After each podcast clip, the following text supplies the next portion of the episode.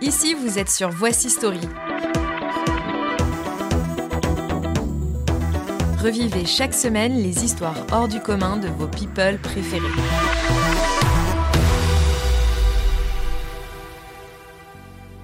Le 15 octobre 2017, Alissa Milano publie un tweet donnant ainsi naissance au mouvement MeToo. La parole des femmes se libère. Enfin, et c'est une véritable déferlante. Si l'immense majorité des témoignages justement de victimes de violences sexuelles, de comportements inappropriés émanent de femmes, il y a aussi, parmi toutes ces voix qui décident de parler, celles de quelques hommes. Des témoignages aussi rares que puissants. On vous rappelle quand même qu'on est en 2017, autant vous dire qu'à Hollywood, c'est à peu près l'équivalent du Moyen Âge, et que donc à l'époque, pour qu'un homme raconte avoir été lui-même victime de violences sexuelles, c'est d'autant plus courageux que c'est encore bien moins accepté par la société que s'il s'agit du témoignage d'une femme. Et parmi ces quelques acteurs qui ont trouvé le courage de parler, il y a James Van Der Beek. Alors James Van Der Beek, ça vous dit pas forcément grand-chose. Par contre, si on vous dit que c'est tout simplement lui qui jouait le rôle de Dawson dans la série du même nom, a priori, tout de suite, la lumière se fait. En 2017, au moment de MeToo, l'acteur a alors tout juste 30 ans.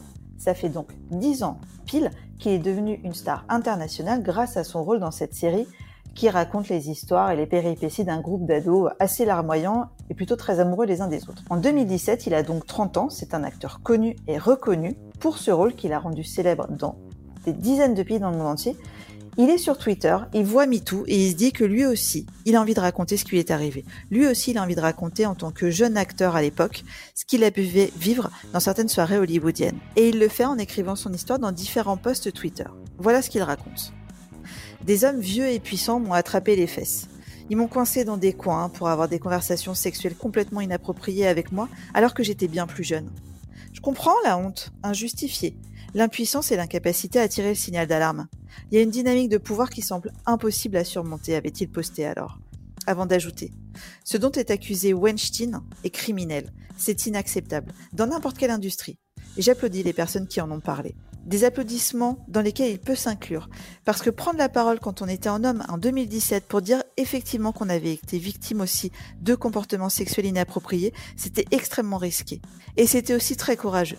Parce qu'on on est un acteur qui a grandi dans une série télé, qu'on a été regardé par des millions de jeunes du même âge à travers le monde, entendre que cet acteur qu'on a vu grandir dans la télé a lui aussi vécu des choses qui ne sont pas acceptables, c'est aussi une manière de faire changer la honte de camp et que tous les téléspectateurs un jour fans de Dawson puissent trouver le courage de parler de ce que eux ont vécu en entendant l'acteur qu'ils ont vu grandir faire de même.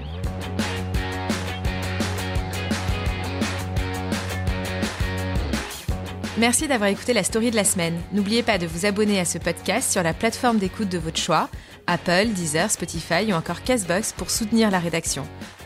Voici.fr, c'est toutes les infos de vos stars préférées. À très vite!